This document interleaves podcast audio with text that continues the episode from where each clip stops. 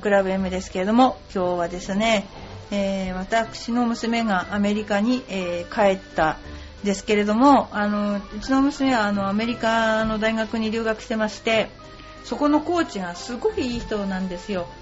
バーテンなんですけど。いやあの本当にいい人で。であのかつゴルフもすごく上手でですね全米トップ10に入ったことがある人で未だにゴルフがものすごく上手であの私もその一番あのこの学校に入れてよかったなって思ってるのはコーチがうまいことっていうのが大きかったんですね。で、えー、まあ、これからシーズンに入っていくわけですけれどもアメリカで、えー、何試合か、あのレギュラーで出るんですけれどもレギュラーで試合できちゃうと今度あの NCAA ルールっていうのがあって何試合以上は出ちゃダメっていうのがあるのでそうするとその他の人が出るとかあと練習もあの1週間何時間以上しかあ何時間しかしちゃいけないとかコーチと、えー、レッスンするのは何時間とかすごい厳しい決まりがありましてであの、まあ、そういう中でやってるんですけれどもだからどっちかっていうと日本人よりも練習量は多分少ないんじゃないかなと思うんですね。で勉強の方も、えー、少人数クラスでやってるので結構目が行き届いちゃってであの今回成人式で2週間学校遅れていくんですけどそうしたら2週間も遅れたら単位を上げられないっていうそういうやっぱ強化があってですねえー、ていうのかな一人一人に目が届くようなあのシステムを取ってるところはねあのすごくいいなと思っています。そんなことでですね、えー、もう5年目になりますけれどもアメリカで生活している娘なんですけれどもそのそれにかこつけで私もよくアメリカに遊びに行っているという状況なんですね。はい。それではですね、今年もあの張り切ってまいりたいと思いますけど、またあの今日はですね、えー、ゲストであの俳優の森田さんにいらしていただいています。こんにちは。はい、こんにちは。またよろしくお願いします。よろしくお願いします。はい、あの、ゴルフ大好き俳優さん。本当にゴルフが大好きなんですよ。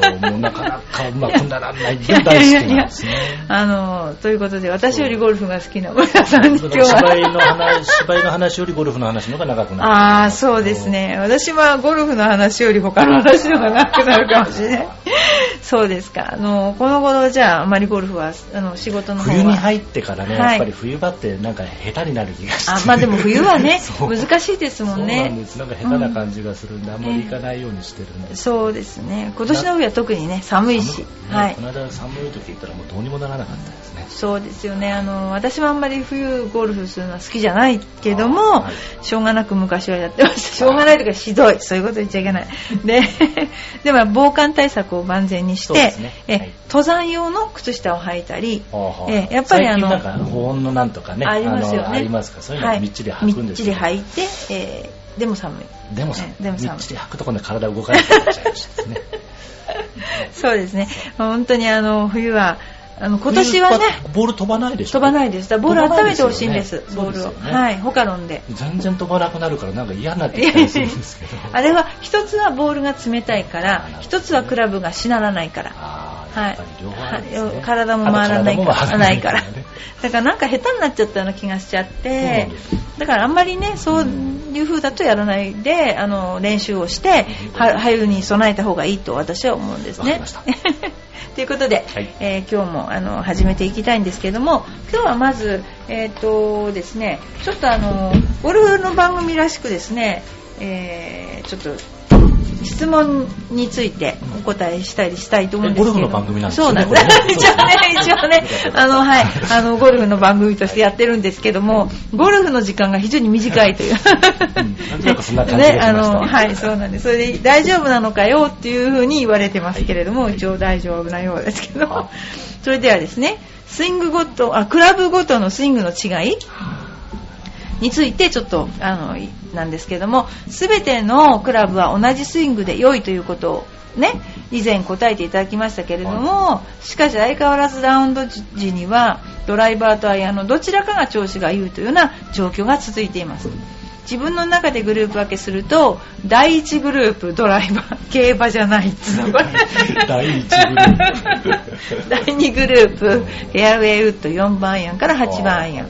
第3グループピッチングウェッジサンズウェッジのショット第4グループアプローチパットという感じです。第4コーナーまで来てるわけですこれねそれでなぜかフェアウェイウッドはうん。ドライバーの方ではなくアイアンの方と調子が揃っているような気がします。またアプローチとパットは両方良いか両方悪いという感じで私の中ではセットになっているような気がしています全部がそこそこという時には80前半が出ますが大抵どれかは悪くて上がり3ホールで90切れるかどうかが決まるという状況になり残念ショットが出て90オーバーという状態です。前回ラウンドした時には17番でドライバーが会心のあたり短いパー5なので5番アイアンでグリーンを狙えるという時に絵に描いたようなフックが出て OB という時には 怒りを通り越して笑いが出ました。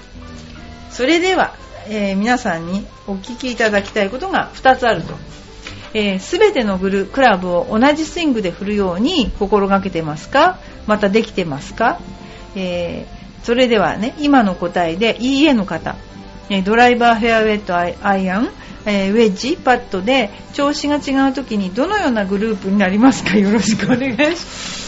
だからグループ分けしたいんですかね。グループ分けしたいはっきり言ってこれあの私 あのトラウマだと思いますよこれ。トラウマ、まあ、確かに僕らは本当にアマチュアはあの今日ウッドの調子いいけど、うん。アイアンは悪かったねありますよね。ありますよね。程度はありますけどそこまでグループ分けする必要があるのかやっしらぱなんか分けたいんでしょうね。さっきね、あの、うん。夏の文章の中にあった、なんだっけ、全部がそこそこいいと80代前半が出ます。はい。この意見僕大賛成ですね。あ僕も多分同じぐらいのレベルかもしれないですけど、うんうんうんうん全部がそこそこいい時の方がいい、はい。いいスコアあそこそこ、が出ますねと特別どれかがいいんじゃなくてまあまあのはいところですね。でそれなんだけどこの人は、うん。あの上がり3ホールで90が切れるかという状態になると、うん。あの残念ショットが出る。あーそれも分かるような気がする残念な人なんですね、この人は。結局、自分が残念な人だっていうトラウマを持ってるわけですよ、この人はね。それをあの除かないといけない。残り3ホールになると何かが、そうそうそう。何かが起こるんじゃないかっていう自分で起こそうとしているこのね人は。そういうのはあの絵に描いたようなフックが出るとかね。絵に描かないでいいっていうの。絵に描くなって自分で描いてる自分で描いてる。怒りを通り越して笑いが出るほどのフックってどんなフックですよ。戻ってくるみたいなフックなのかな私はですね自分の意見を言わせていただくと、はいゴルフは優しいほどいいと思ってるんですね。うんというのは難しいスポーツだから優しくぶ優しく考えた方がいいと思ってるんですよ。でもちろん短いクラブはアップライトに当然なりますね。うんで長いクラブは当然地面に水平なフラット方向に振るのは当然なんですよね。うん当然なんだけどこれねどっちかが当たってどっちかが当たらない人の特徴は前傾角度の違いがありすぎる人なんですよ。要するにクラブによって。うんクラブによって前傾角度違いすぎる人、うん。要するに人間の、えっと、目と手の要するにあのスイングとかじゃないでしょ目と手のコーディネーションっていうのははい。前傾角度が変わるとものすごい難しいんですよ、うんで例えばドライバーだからものすごく突っ立って構える、うん。アイアンだからものすごく前のめりになる、うん。そうしたらもう絶対スイングプレーめちゃくちゃおかしくなるでしょ？ね。だからなるべくその前傾角度を変えずに、あのスイング作りをするというね、うんうんあのが大事だと思ってるんですよ。だからそうするとあの確かにこの注意点としてはね、こういうグループ分けするのも一つの大事なことだと思うんです。なんでかっていうと、ドライバーは長いからうん。スライスしやすいっていう、あの特徴があるでしょ、うん。例えばウェッジはあの先端の方が重いからフックしやすいという特徴があるでしょ？だから特徴ごとに注意をしましょうっていう点では分けるべきだと思うんだけど、うん。だけどもあの基本的には同じ。になるべく近い練習の仕方をしておかないと、うん。あの香水ってもし例えばスイングが分かんなくなっちゃった、うん。ものすごい変な風になっちゃったら直せないですよね。う、ん。だからなるべく上げて下ろすだけのスイングを作るっていうことが大事じゃないかなと思うんですね、はい。どうですかこれは。どいやもうおっしゃる通りだと思いますね。いや分かってはいるんですけどね なかなかそのねね上げて下ろすだけ何が回もでもうん聞かれますよこの件に関しては。あのうんのね毎回聞く人がいるの、うん。毎回レッスンに来てアイアンとドライバーはうん。同じスイングですよねって、うん。でこの間言ったじゃんって。何回も何回も毎回聞くんですよ。うん。だから私に違うという答えを期待してるんだけど絶対言わないので。だからやっぱりうん、あのいろいろねあの確かに難しいこと考え出したら本当におかしくなってきますからそうね自分で自分をおかしくするスポーツですから、うん。このスポーツ。シンプルに考えた方がいいとは思そううんだからだけど単純な方がいいし、うん。もしスイング作りをするなら単純にうん。なるべく作った方がいいし、ええあのなるべくあの自分の運動とか自分の行動とか自分の発想とかに即したものを作っといた方がいいですよね。はい、と思うんですけどね。はい、だから同じですよ。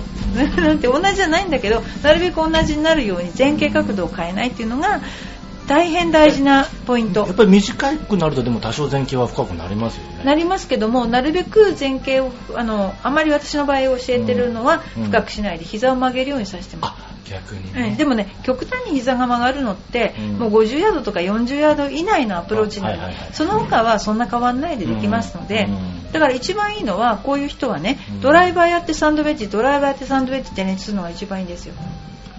ああなるほど、うん、そうすると自分があの折り合うとこがないわけですよ、このね。ゴルフってものすごく正確だからこれは分類をしたりとかすいいのかな、私こういうこと言ってね、うん。いいね。あの結局 要するに折り合いをつけるということができないんですよ。うん。要するにこの辺でいいんじゃないの？まあいいかって大型じゃない、この人多分 A 型。んだからそういうね、あのーところが必要なんですよ 折り合いをつける。だからそのまあまあの時がいいって言うでしょ、うん。まあまあっていうのはすごく良くもないんですよね、ですごく悪くもないってことで、うん。どっちが大事かっていうとすごく悪くもないっていうことの方が重要なポイント、そっちがねそう。だから悪くないっていうことは、うん。要するに精神的に動揺もないっていうこと、どうん。だからそんなにこうあのそっちのなんていうか精神的な方のダメージも被らず、あのやっていけると。確かにそうですよね、うん。そういう時ってなんか楽に楽に。回れますよね、まあ、運もあるんですけどね、うん。で結局上がってみたら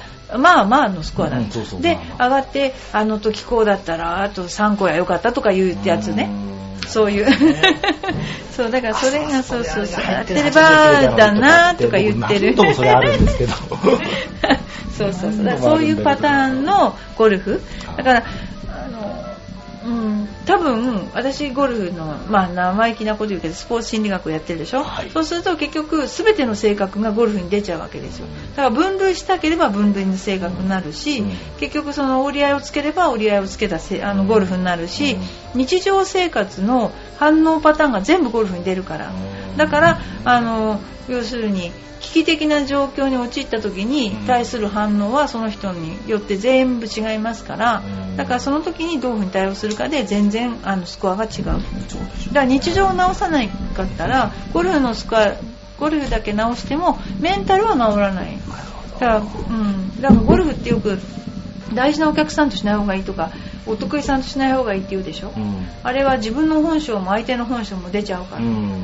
隠せないでしょゴルフって。あそれそうそれはそう思いますね、私もあのそうあの今日先週森口さんがね、うん。岐阜新聞に載ってたよってうん。電話くれた時に森口さんとね、あの試合出てた時のことを思い出したんですけど、あんたはねあ私あの森口さんをあの車に乗せてうん。ホテルにあの帰る時に乗せてたんですね、でビュンビュン飛ばしてたのでその日森口さん確か回ったんですね、うん。あんたはねこの車を運転してるあなたとゴルフしてるあなたとどっちが本当のあなたなの？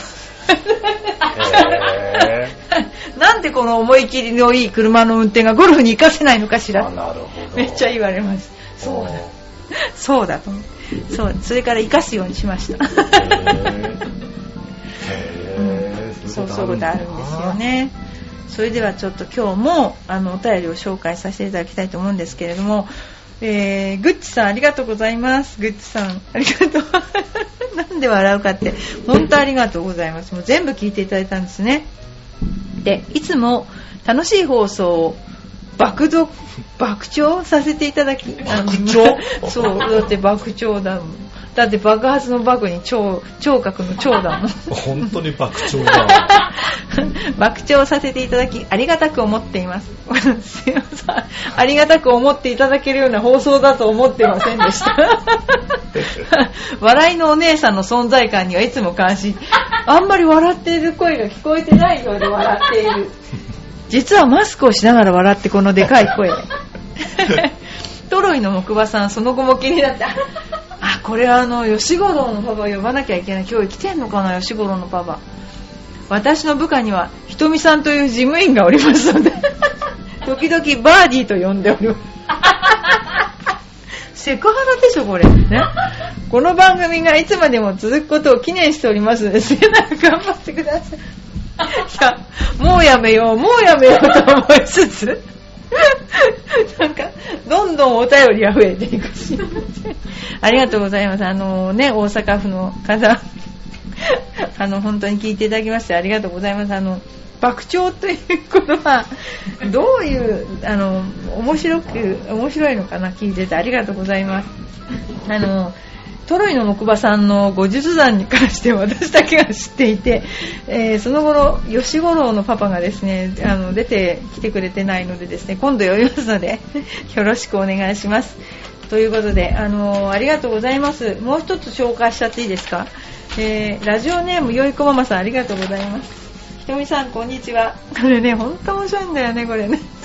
先日ランチをしようと銀座に自転車で向かったら向かった。らこれ銀座で自転車で 向かうのは地震の時でしたこれ。どこに住んでる人なんでしょうね。浦安じゃなかったっけ？引っ越されたんですね。江東区でしたね。はい。歌舞伎座の前がものすごい人だかりでした、うん、ランチの帰り人混みを避けようと築地本願寺の方を通ったらさらにすごい人だかり。この日はちょうど中村勘三郎さんのお葬式だと後から知りました。子育てで家にこもっていると世間の動きに疎くなるなぁと思いました。ひとみさんは自分を世間の動きから外れてると思ったことがあります。これね別の意味で外れてる。いやほんとあのね外れてると思うよ。でもね でもお客さんがねやっぱりあのヨン様がいいって言えばそうですよね。ヨン様ほんといいですよねって言っちゃうの。だってもうほんとこの頃もうすごいよでもあのもともとなんだろう外れてんでしょうね私きっと。思いますもん。なんかいつもかんあのね一番外れてるなと思うのは子供の父母が行った時外れてると私すごい思う。まずねお母さん同士の話ができない。これが。結構ねあのなんだろうな。結構ねあのできないんですよね。本当に。でもあのいろいろなところから情報をうんと仕入れていてあの耳が暖房状態になっているのでですねあのどんな話にも一応対応はできることになってるんですよ。だからあのどんな話でもあの一番得意なのはマヤ文明が滅ぶあの チェチェンイツァにいた時の話。あの本当は多岐にわたりますから。あの去年のあの12月にはあのメキシコにいたんですね私。でメキシコにいて、えー、到着しよう一番最後のメキシコシティからメリダっていうところに入るところのとこ手荷物検査で引っかかりましてそれであの私の持ってる手荷物がちょっと怪しいと言って引っかかってしまってそれで 交渉したんだけどあの空港にいる人さえ英語が通じないというすごい事態が起きてしまいましてそれで、えー、私は絶対嫌だこの荷物は絶対絶対に持ってくんだって言い張ったら言い張ったらあのじゃあもう一回貨物で預けなさいって最後の方法はそれしかないって言って今度貨物に行ったら飛行機に乗り遅れちゃって本当はね。で飛行機に乗り遅れちゃってで次にスタンバイリストっていうのを載せてもらったんですよ。で2回外れて3回目に乗った時に今度はお財布すられちゃったの。あららら。でお財布すられちゃったんだけどでもお金はちょっと2つに分けてたんですね。でパスポートもあるしこれで乗らないと明日まで行けないぞと思ってそのまま振り切って乗っちゃったんですけどね。もうねやってもう絶対に嫌だ絶対にこれ一緒に行くって言ってねあのー貨物で預けますそしたらこの貨物で預けたら私の荷物ね外に出されてしまって警察の検査をするとか言って警察がね来るのにまたね1時間ぐらいかかってその全部荷物外で開けられてもう勘弁してよと思ったんだけどここで私はチップを払っとけばよかった賄賂を払っとけばよかった メキシコじゃんと思ったんだけど今更遅かったですね。もうそういうことでですねあのー、よいこママさんね私は世間の動きから外れてるという自覚はないんですけども人から見ると外れてるようです。であの去年の動きもそうですね。あのそうですね。メキシコ2回行ったでしょ？アメリカ何回行ったかな？アメリカ3回ぐらい行ったでしょ？それで、あのー石田三成のお墓も行ってるし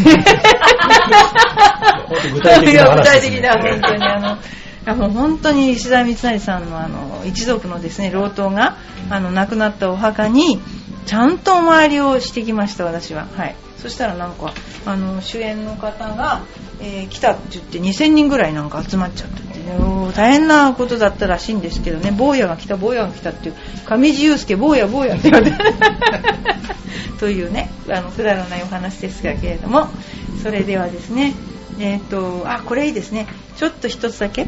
ゴルフの練習場打ちっぱなしについてですが皆さんの練習のペースは月週どのぐらいの練習量でしょうか。これいいですね。森田さん。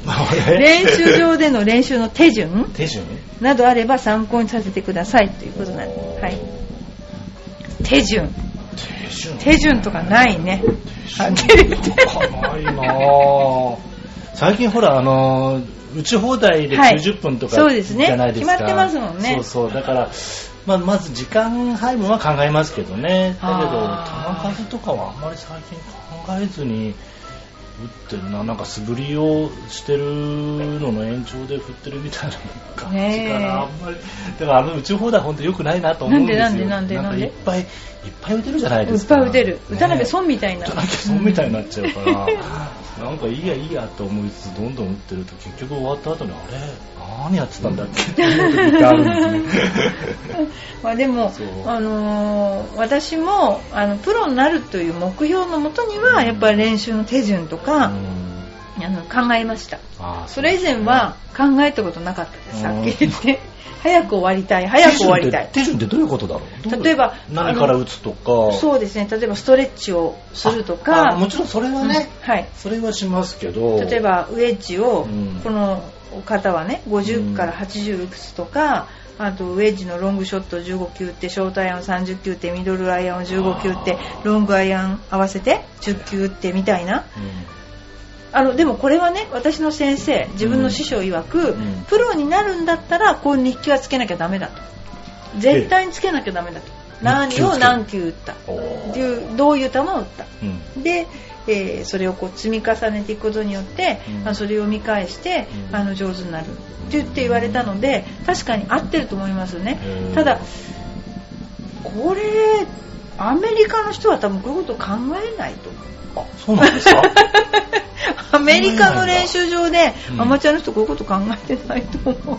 やっぱひたすら打ってるだけなんですかね。うん。あの一応なんかチェックはしてますけども、でも何を何球とかは多分ないと思う。まあ漠然とね、うん。漠然と。考えつつは僕もやってますけど、うん。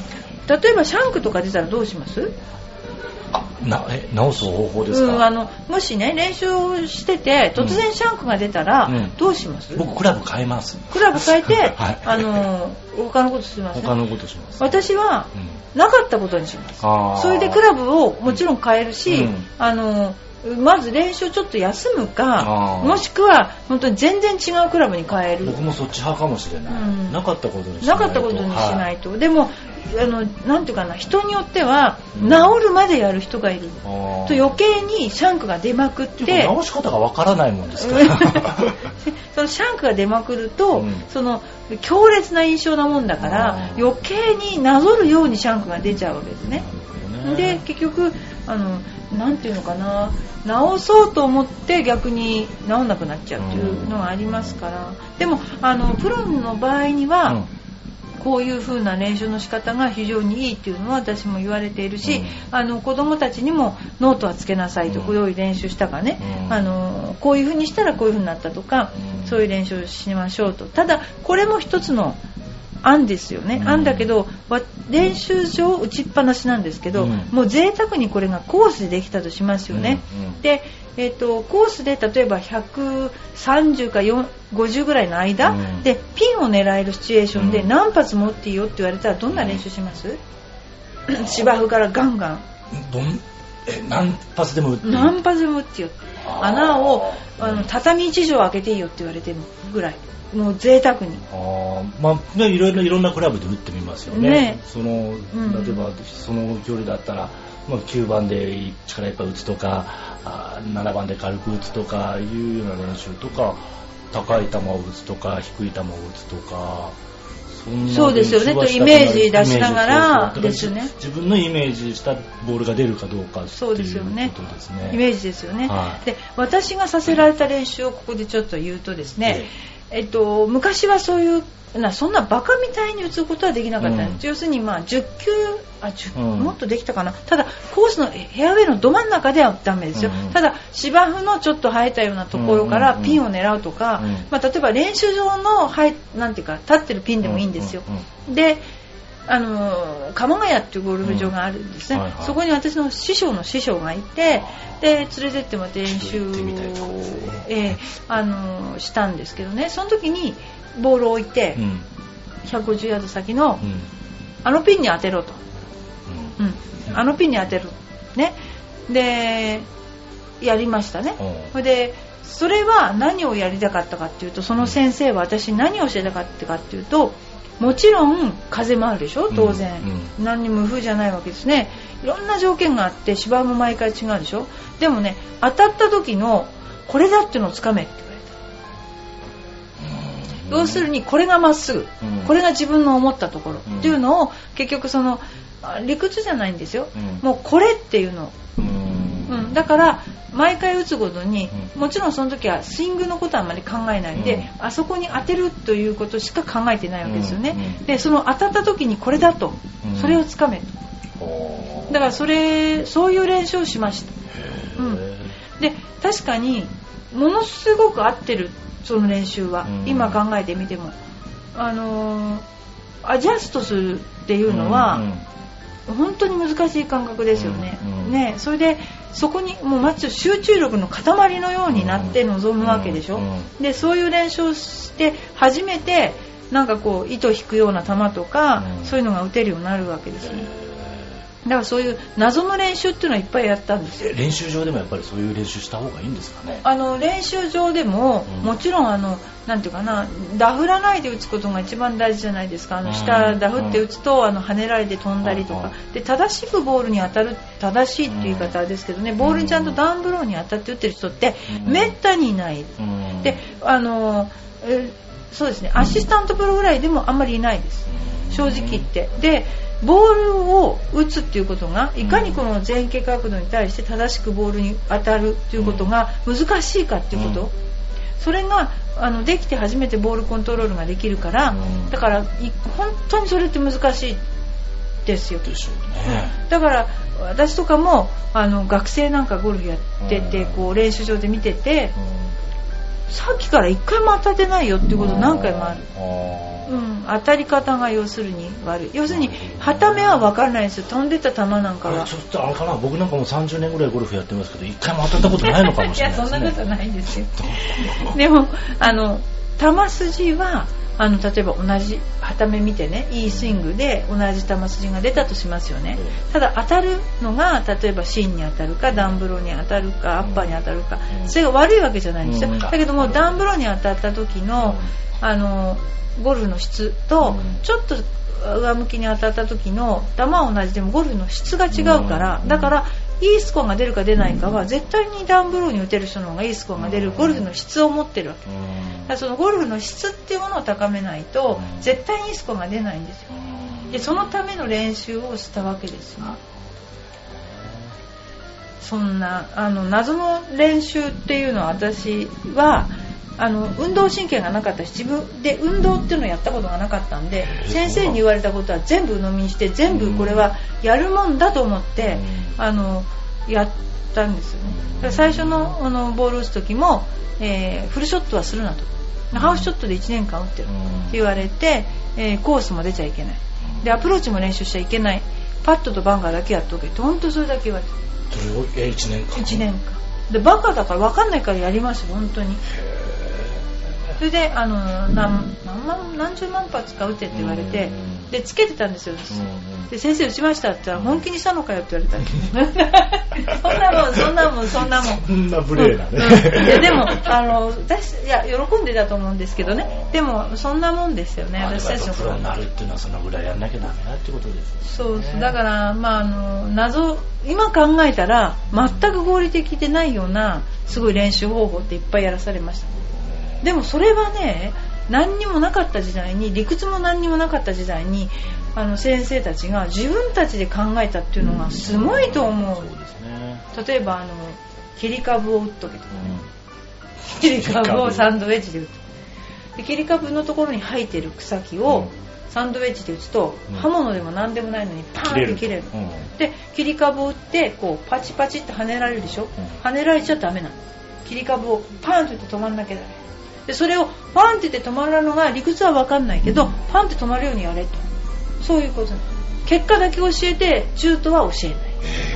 それが私たちの頃の習い方。だ今みたいにこうでしょ？こうなったらこうなりますよねなんて言ってくれないからうん。結果だけ見せる。で例えばは膝丈ぐらいのななんていうんですか？あの草むら？うん。行って7番やんでパーンって打つと先生が打つとパーンって全部もうもうナイフで切ったみたいにいくさわけ。こうだろ？って言って終わってやれる。あのイギリスのあの全員やってるみたいなところの。パーンって切れるでしょ。でそれをカットけってさ。でカットけでそのどうやったらいいか教えない。それをやっとけ。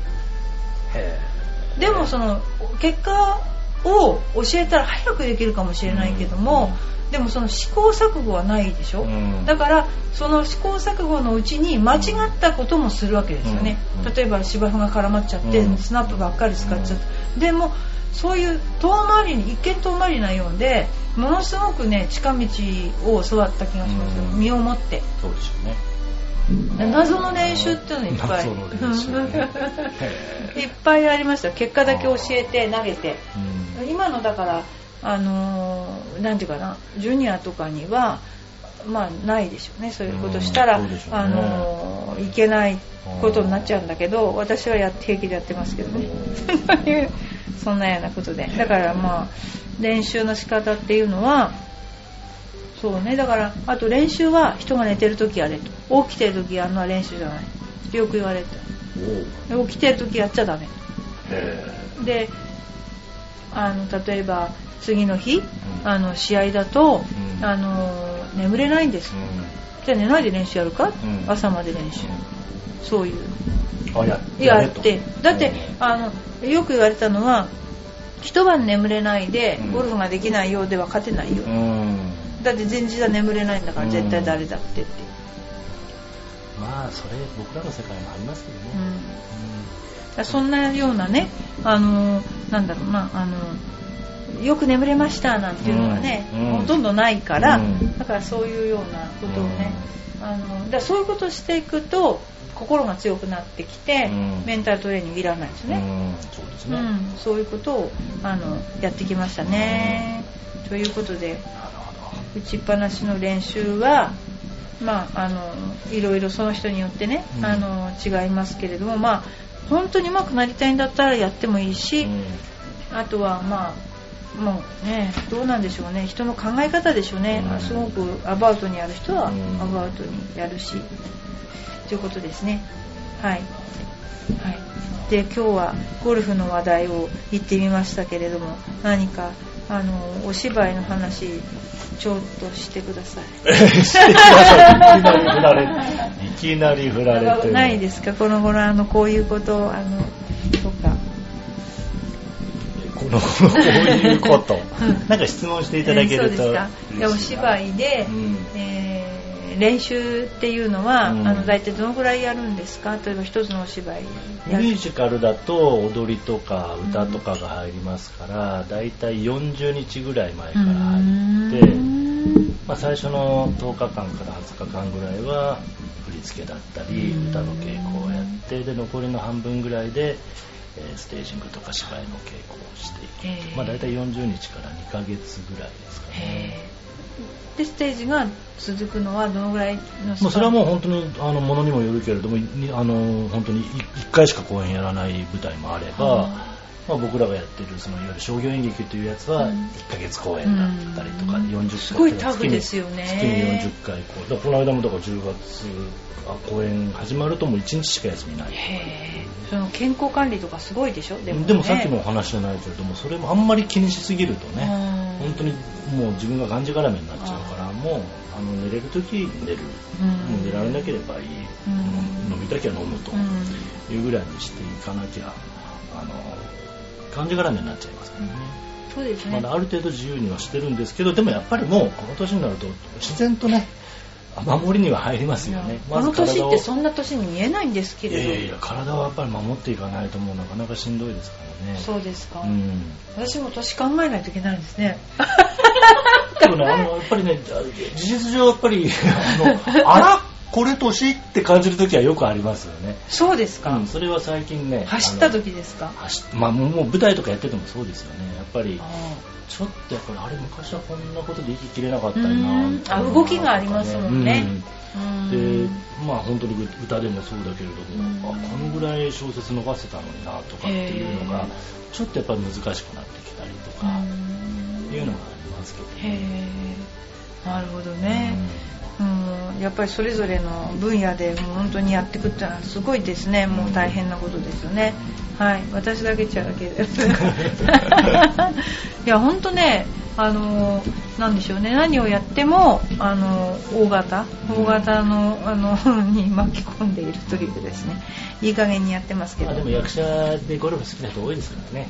結構行くと楽しいですよね。あそうですか。あこれさねあの性格出るじゃないですか。ね。の性格出る、本当に性格出る、うん。このゴルフだけは。からこの人はあ思ったよりいい人だなっていう人もいれば こいつおかしいんじゃねえかこいやいる。いやだからゴルフだけは隠せないですもんね。うん。本当に。昔は麻雀で大体性格分かったんあそうでです。けどす子供の麻雀みんなやらないでしょ？やらないですからね。ね。麻雀やると本当にこうあの胸ぐらのつかみ合いになったことありますからね。あそれはちょっとやっぱ危険なんでゴルフ,、うん、ゴルフの方がまだねこうあのただ性格は出ますね。ー性格出ますねゴルフね。そうですね。まあ本当にだからおのずとね陸メンバーは決まってきますよね。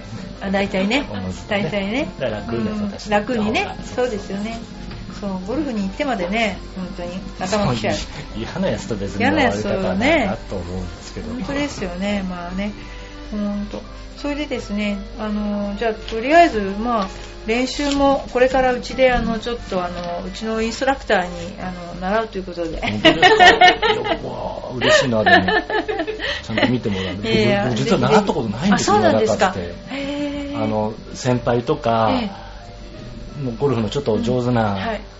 先輩に習ったぐらいで本当にちゃんと習ったことがないんです何が正しいか間違ってるかあ分からない、まっすぐ行けばいいんです。うん。ですよね本当にあの習ったからうまくいくとは限らないんだけど、うん。フォームは作れば、まあ、壊れないという、うん。まあ、長年ねこうやっていってこうや怪我をしないとかいうレベルですけど、はい、でもね何十年20 25年ぐらいなんですけどゴルフを始めて。そうするともう癖みたいなのまあそうがですよね。プラスアルファ、プラスアルファコースの回り方とか、あとはラあのスイングを効率よく変えるとか、まあこれから先ゴルフやっていくのに怪我をしないようにするとか、そういうことにですよね。とりあえず70代出すまでは頑張ろうと思ってあ、それは出ますよ。これが出ないんですそれね、それはショートコースに行ったらいいと思う。だからコースに行くとなると1日がかりでしょ、はいはいはい。だからショートコースだとああのほら何回も回れるしショートゲームしかしないでしょ、うん。あれがすごいスコアを縮めるわけですから、うん。だから、ね。私ショートコース行かれたらいいと思いますよ。あれ結構バカにならないですよ、僕そうそうショートコースは確かにいいなと思うんですけどね。ね、あれパワープレイできないでしょ？なかなか。できないですよね。でもショートコースはやっぱパワープレイするっていうのが一番大事ですもん、あーなるほどあのまあ、グリーンがぐちゃぐちゃだったりね、うん。するけども回り方を覚えるじゃないですか、うんうんうん。だからあのおすすめですよ。私あのかなり上手な方でもショートコースってすごいおすすめだと思う、ううんんそうなんだから舞台とか入ると1ヶ月公演とかと入るとなかなか1日かけてゴルフ行けないかうんら、そうですよね。終わってから夜ちょっとあのショートコースに行ったりとかした,、してたことはありますけどね、ええ。絶対ショートコースおすすめ、うん。だってあれにプラスアルファ長いの打つだけでしょ？うんああれですか？打ちっぱなしの練習場行くよりもそっち行った方のがいいですか？スコアをまとめるんだったら例えば気晴らしになるとかね、うん。あの練習場でやるんだったらフォームを固めるから、うん。大きいクラブももちろんどんどん打ってほしいんですけど、うん。でも初戦最後はスコアメイクになるでしょ、だからあの手っ取り早く縮めならショートコースとか、うん。そういうショートゲームやった方がいい。わかりました そうしよう、本当にちょっとあのやってみてください。はい、ということで、えー今日も森田さんにあのお話しいただいたんですけれども、いえ、あのバーディー瞳はあのもうそろそろ春になってくると、また新しいクラブを。もうすでにあのテーラーメイドの9.5インチのでっかいバッグが届いてますので、えー私もあの、えーコースでですね、そろそろあの出たいと思ってますので、僕ドアであの白いドライバーが欲しいんですけど。あの白いんでしょ。あのあの真面目にグローレはいいです。ああの私この間グローレのオーナーズコンペっていうのに行ったんですね。でそこでちょっと一言出現をしてしまったんですけどもあの技術がなくてもボールが飛ぶと言ってた。めっちゃ怒られそう。社長も社長もいたそこにね。岸沼さんもいた。それで。えでも本当そうなんですよ。本当にボール飛ぶんですよえー、あの白いのが、ね、白いの。いいですよねなんか。あの本当にヒットなんですよね。はい。だからあの貸しクラブありますから ぜひあのコースへ持ってっていただいて打っていただいて。マジですか？はい。本当にあ2の月までコース休もうと思あってるんーですよね。いや2月まで封印します。私が2月以降貸し出しますので。どうしようかなと思って今。今年30ラウンド目標なんですけど、ね、あー30ラウンドしたら結構でもハードでしょ？ハードでしょ？2月ぐらいから30ラウンドって言ったら。ね。もう今年はいけるかなと思って。えでもそのぐらいやんないとねやっぱコースに出るとスコア縮みますよ。うんただもし2月までにやったらあのスコアじゃないあのフォームをまつまとめて、うん。それから行かれると全然違いまですね。全然違います、はい、なのでがむしゃらに行きゃいいってもんじゃないですよもうあのがむしゃらに行ったら体壊します。わかりました。はい。なのであのぜひ何かお知らせとかないんですか？違うんですかこれ？お知らせ、はい。あそうですね。だからその2月にですね、はい。2月の、まあ、9日もう日にちは決まってるんですけど、はい。日本橋のあの、まあ、某カフェではい。某カフェっつって言っていはい。赤城屋コーヒー店っていうところがあるんですが、はい。そこの地下にあるねサイフォンカフェっていうところで、はいえーあサイフォンバーか。サイフォンバーっていうところで、うちの兄貴あの森田純平っていう役者がいるんですが、はい。それとちょっとジョイントで朗読とギター弾き語りの夕べというのをはい。やることにしました。はい。みんがな行こう。あ違うか。がですね、残念ながらこれちょっとプライベートライブに近いもんで、ですね。あの、なんだろう、もうほとんどチケットというか、その、とんど今の時点でいっぱいなんですね。じゃあみんな窓に張り付いてみよそう ヤモリのように。ただこれをフォーマットにしてまたあのその順平と僕あの兄貴と一緒にやっていくってこと今までなかったものですからこれを機にねちょっと2人でまた新たなことを考えてみようかなっていうののちょっとあのフォーマットとしてやるんではい。必ずまたもう一度や二度ならずずっとやっていこうと思ってますし、ぜひよろしくお願いします。うん。はい。あのその説あの告知をぜひ、はい。あのしていただければ、うん。あのヤモリのように張り付いて あのみんなで見たいと。あの日本橋いいですよね。日本橋いいですよ。うん。浦安からね、うん。近いし近いですし本当に。まあ、だからもう本当にもういろんなことこれからやっていこうかなと思って、はい今まではそのいろいろ、ね、舞台しかやらないとかミュージカルしかやらないとかっていうふうにこだわってた時期ありましたけど、はい。もうもはや何のあの抵抗もなく来るもの拒まずうん。来なくても自分から。そう。いう状況でやっていこうと思いますんで。えーもう多分この番組出たらそうなっていく。この番組出たら何でもいいことになっていく。えー。本当にですね。あのあまりね本当にあのあの今みんあの本当に何でも一つのことをこうねや,、うん。やるのがあのベストですよね、そういう時期も必要だと思いす、ますし、やった方がいいと思いますけどね。はい、でもまあちょっとこの番組に出てしまったが最後もうあのいろんなことをランダムにやって、えーいただければと思います。はい。はい、ということで今日もどうもありがとうごありがとうざいました。ございました。